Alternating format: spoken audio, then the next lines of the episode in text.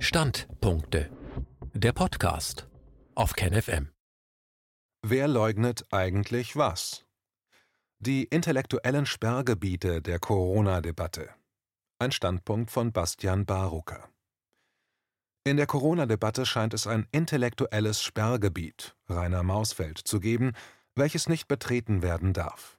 Die Hypothese, dass regierende und angesehene WissenschaftlerInnen sich auch irren können, oder sogar wissentlich falsche Aussagen treffen, darf gar nicht erst aufgestellt werden.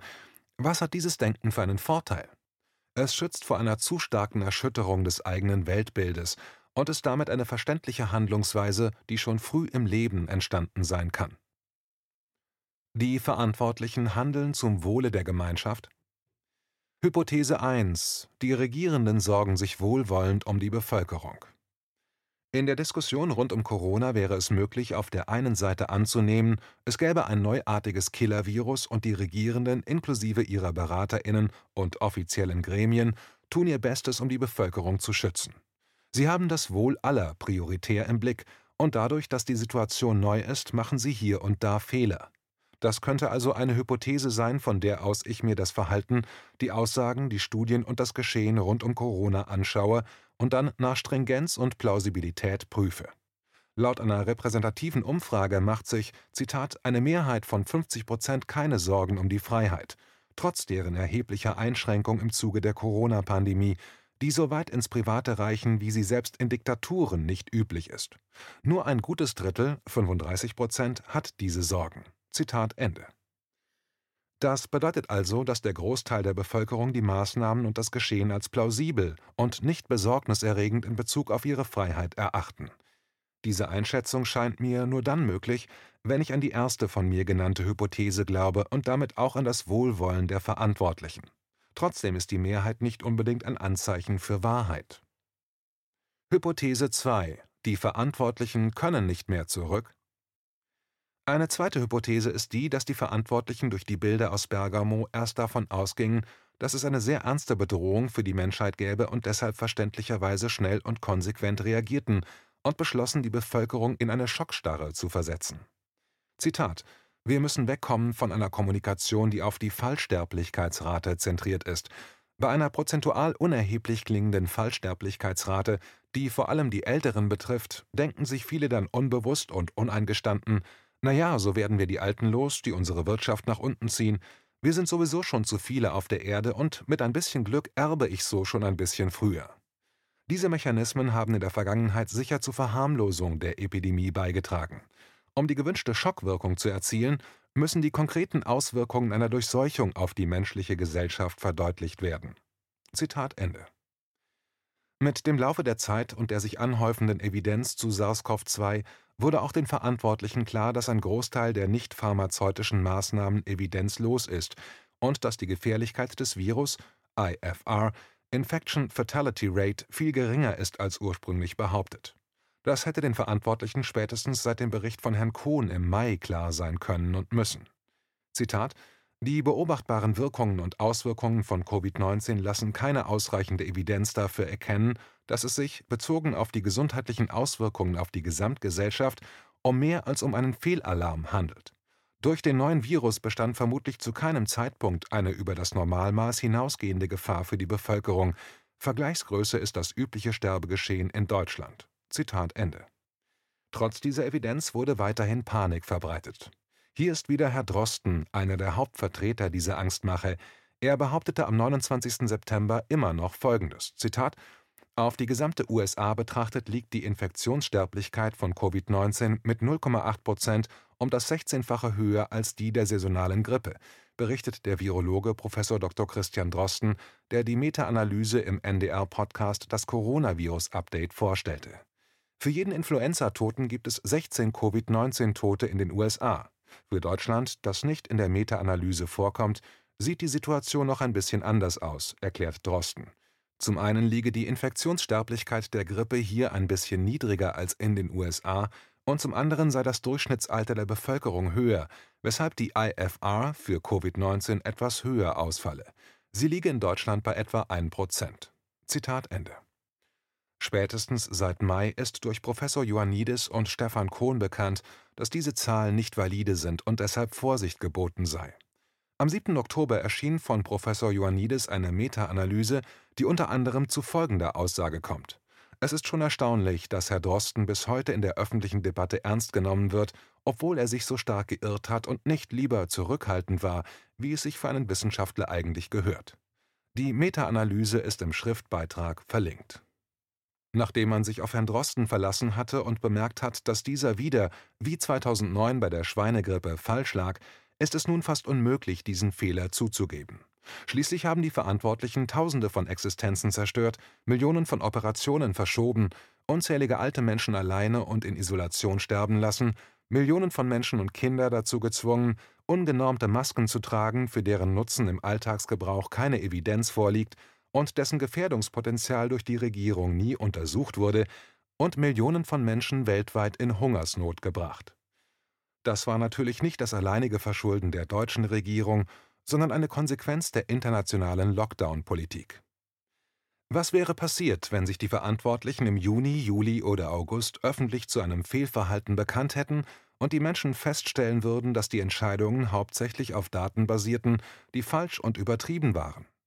Claudio Sieber, Mitglied der Grünen, beschrieb in seiner Rede in Berlin, wie parteiintern mit der Gefahrenanalyse zu SARS-CoV-2 umgegangen wurde und dass einzig und allein auf Herrn Drostens Einschätzung vertraut wurde. Wenn auch andere Parteien eine so einseitige Beratung erhalten haben, dann wäre es sehr verständlich, warum sie so handeln, wie sie handeln. Natürlich wäre es die Pflicht von Regierenden, sich ausgewogen und vielfältig beraten zu lassen. Professor Schwab, Rechtswissenschaftler der Uni Bielefeld, äußerte sich in der Videokonferenz mit den Programmschaffenden des öffentlich-rechtlichen Rundfunks bezüglich der Beratung der Politik wie folgt: Zitat dass die Grundanforderungen an die sachverständige Beratung des Staates Sachkunde, Objektivität und Neutralität sind. In komplexen Politikfeldern muss diese Sachkunde interdisziplinär aufgestellt sein. Zitat Ende. Alle Regierenden und Verantwortlichen der Lockdown-Maßnahmen würden wahrscheinlich ihre Jobs verlieren und je nach Rechtslage vor Gericht landen mit der Anklage sittenwidrige vorsätzliche Schädigung. Zitat Wer in einer gegen die guten Sitten verstoßenden Weise einem anderen vorsätzlich Schaden zufügt, ist dem anderen zum Ersatz des Schadens verpflichtet. Zitat Ende. Da man mittlerweile nicht mehr von Unwissen ausgehen kann, sondern von einem Festhalten an einer Strategie, die evidenzlos ist, um keinen Fehler eingestehen zu müssen, vergaloppieren sich die Verantwortlichen immer weiter in die Misere. Spannend dabei ist, dass zum Beispiel der Chefepidemiologe Schwedens, Anders Tegnell, in der Lage ist, auch Fehler zuzugeben. In Deutschland scheint das unmöglich. Schweden hat im Umgang mit Corona auf Grundrechtseinschränkungen verzichtet und trotzdem keine Übersterblichkeit erlebt. Die Folgen der Veröffentlichung ihres fehlerhaften Verhaltens macht den Regierenden und ihren Beratern vermutlich so viel Angst, dass sie diese Fehler nicht zugeben wollen und deshalb an ihrem Narrativ festhalten und es bis aufs Letzte verteidigen. Wenn das Narrativ bis zur Impfung hält und man diese als Erlösung von der vorher geschürten Panik verkauft, könnte es möglich sein, als Retter in der Not dazustehen. Eine klassische narzisstische Verhaltensweise, da sie ihren Selbstwert mit ihrer Machtposition verbinden und ein Verlust dieser sich existenziell bedrohlich anfühlt. Das ist genau der Punkt, an dem ein Politiker, der Macht geliehen bekommt, um der Bevölkerung zu dienen, seine Position verkennt und der eigenen Machtposition mehr Aufmerksamkeit schenkt als seinem Auftrag. Deshalb wird jegliche sachliche Kritik an den Maßnahmen als Angriff auf die eigene Person und Machtstellung gewertet und mit allen Mitteln bekämpft. Wörter wie Corona-Leugner, Schwurbler, Verschwörungstheoretiker und Covidiot sind fester Bestandteil des Debattenraumes geworden, obwohl es sich bei all diesen Worten um diffamierende Beleidigungen handelt. Frau Merkel attestiert den Kritikern der Maßnahmen sogar Realitätsverlust und empfiehlt in einer Live-Videokonferenz psychologische Beratung, da die Kritiker nicht zu einem faktenbasierten Dialog in der Lage sind. Das Video ist im Schriftartikel verlinkt. Zitat aus einem Artikel von Carsten Vorberger auf dem Portal Multipolar auch im öffentlichen Diskurs um die Maßnahmen zur Eindämmung von SARS-CoV-2 bzw. Covid-19 lässt sich die präventive Verteidigungsstrategie erkennen. Wenn die virologischen und epidemiologischen Daten, auf denen die massivsten Grundrechtseingriffe in der Geschichte der Bundesrepublik beruhen, bewusst falsch interpretiert oder gar nicht erst erhoben wurden, oder wenn auf Basis zutreffender Daten verfassungsrechtlich überzogene Maßnahmen eingeleitet wurden, dann liefe dies in der Konsequenz auf den drastischen Vorwurf hinaus, dass sich die handelnden Politiker und Wissenschaftler gegen die verfassungsgemäße Ordnung dieses Landes verschworen haben. Und da die leitgebenden Medien den Regierungskurs zumindest anfangs nahezu kritiklos unterstützten, fällt jede Kritik am Handeln der Regierung auf sie selbst zurück. Selbst sachliche und faktenbasierte Kritik wird deshalb reflexartig mit dem Begriff Verschwörungstheorie gekontert und dabei mit steigernden, aber inhaltlich völlig unsinnigen Adjektiven wie krude, wirr aberwitzig ausgeschmückt. Dies ist nichts anderes als die Kapitulation vor einer inhaltlichen Auseinandersetzung, selbstgefällig vorgetragen aus der Position des Stärkeren. Zitat Ende. Ich hatte im Sommer eine Petition für eine ARD-Sondersendung zum Thema Corona gestartet und diese vor dem ARD-Hauptstadtstudio übergeben, woraufhin ich zu einer Videokonferenz mit ARD-Programmschaffenden eingeladen wurde. Ein Angebot des Dialogs also. Die Reaktion des MdB Lorenz Göster, die Linke, auf Twitter zeigt auf, wie viel Angst vor Dialog zu herrschen scheint. Zitat: Lernen Sie denn nie etwas? ARD trifft sich mit Hashtag Corona-Schwurblern, als seien die Ablehnung von Demokratie irgendwie legitime Positionen. Die ÖRR haben schon sich daran beteiligt, die Hashtag FuckAfD groß zu machen, durch Dauerpräsenz, Hashtag NoAfD. Zitat Ende. Diese Art und Weise der Kommunikation vergiftet seit März diesen Jahres den Debattenraum und beschädigt die Meinungsfreiheit. Diese jedoch ist eines der höchsten Güter einer Demokratie und muss, meiner Einsicht nach, gewahrt bleiben.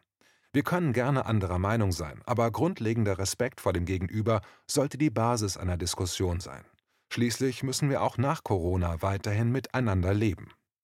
Mir selber geht es manchmal so, dass ich aufgrund emotionaler Berührtheit meine Offenheit anderen Meinungen gegenüber verliere oder mich angegriffen fühle. Deshalb sehe ich es genauso als Herausforderung, immer respektvoll zu bleiben. Es kann nicht sein, was nicht sein darf. Die aggressive Sprache und die Verleugnung der Möglichkeit, dass Hypothese 2 auch zutreffen könnte, hat mich seit März erstaunt. Ich erlebe immer wieder Menschen, die felsenfest davon ausgehen, dass es nicht genauso möglich wäre, dass die Regierenden sehr schlecht mit der Pandemie umgehen oder sogar seit Monaten lügen. Interessanterweise ist es bei mir ganz anders. Ich selber habe den Eindruck, dass die meisten politischen Entscheidungen dem Machterhalt der Machthabenden dienen und nicht primär dem Wohlergehen der Bevölkerung. In meinen 37 Jahren auf dieser Erde habe ich erlebt, wie ein Angriffskrieg nach dem nächsten, auch mit deutscher Beteiligung, stattfand. Viele von diesen beruhten auf Lügen und dienten eigenen geopolitischen Interessen. Oftmals wurden diese kriegerischen Handlungen durch Lügen initiiert oder begünstigt. Mein persönliches Schlüsselerlebnis war die Auseinandersetzung mit der Brutkastenlüge. Zitat Als Brutkastenlüge wird die über längere Zeit als Tatsache verbreitete Lüge bezeichnet, dass irakische Soldaten bei der Invasion Kuwaits im August 1990, dem Beginn des Zweiten Golfkriegs, kuwaitische Frühgeborene getötet hätten, indem sie diese aus ihren Brutkästen gerissen und auf dem Boden hätten sterben lassen. Diese Behauptung wurde 1990 von Nachira as-Sabah, auch Najira, im Kongress der Vereinigten Staaten kolportiert.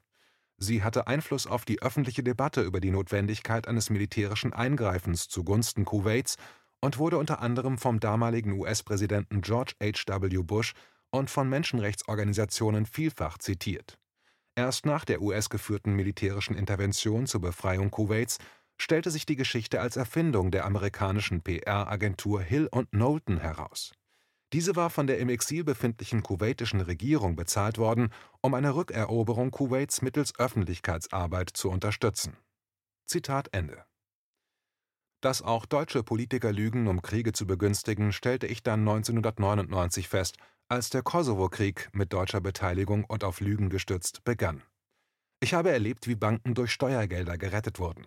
Ich habe erlebt, wie Griechenland durch die Troika geplündert wurde und die Menschen dort in Armut gestürzt wurden. Ich habe gesehen, wie die Altersarmut in Deutschland immer mehr ansteigt, der Boden und das Grundwasser mit Pestiziden verseucht werden, Bildung und Gesundheitswesen kaputtgespart werden und dann Steuergelder in Milliardenhöhe im Cum-Ex-Skandal durch Banken und in Mitwissen der Politik geklaut wurden. Außerdem erlebe ich, wie Millionen von Menschen hungern und jeden Tag an Hunger sterben, obwohl das ein lösbares Problem ist. Die Anstrengungen, das zu lösen, sind fast lachhaft im Gegensatz zur Bereitstellung eines Impfstoffs für Covid-19. Ich höre jetzt hier auf und will damit sagen, dass ich nicht per se davon ausgehe, dass Politiker das Wohlergehen der Menschen ganz oben auf ihrer Prioritätenliste haben. In dem speziellen Fall Corona haben wir in 2009 genau das gleiche Muster mit den gleichen Akteuren, nur unter dem Namen Schweinegrippe erlebt. Und auch da wurde nicht zum Wohle der Bevölkerung gehandelt. Es wurde evidenzlos Panik geschürt und dann die Impfung als Rettung verkauft. Problematisch war nur, dass die Hausärzte beim Impfen nicht mitgemacht haben und deshalb der Großteil aller Impfdosen verbrannt wurde. Soldaten und Regierende sollten damals einen besseren Impfstoff als der Rest der Bevölkerung bekommen. Dieser kam ohne Adjuvantien aus. Dieses Mal wird die Impfung in Impfzentren stattfinden und nicht mehr hauptsächlich bei ihrem Hausarzt. Warum nur? Geht es um unsere Eltern? Durch meine therapeutische Tätigkeit weiß ich mittlerweile, dass im Prinzip alle Menschen belastende und traumatische Erlebnisse in ihrer Kindheit erlebt haben. Oftmals werden existenzielle Bedürfnisse wie Nähe, Liebe, Wohlwollen, Zugewandtheit und Fürsorge nicht ausreichend erfüllt, und das verursacht starken Schmerz. Wenn dieser Schmerz zu groß ist, dann wird das Erlebte abgespalten, um sich selber zu schützen. Deshalb erinnern sich viele Menschen nicht an frühkindliche Erfahrungen, in denen ihnen durch mangelnde Fürsorge Leid geschaffen wurde. Außerdem entsteht ein weiteres Dilemma.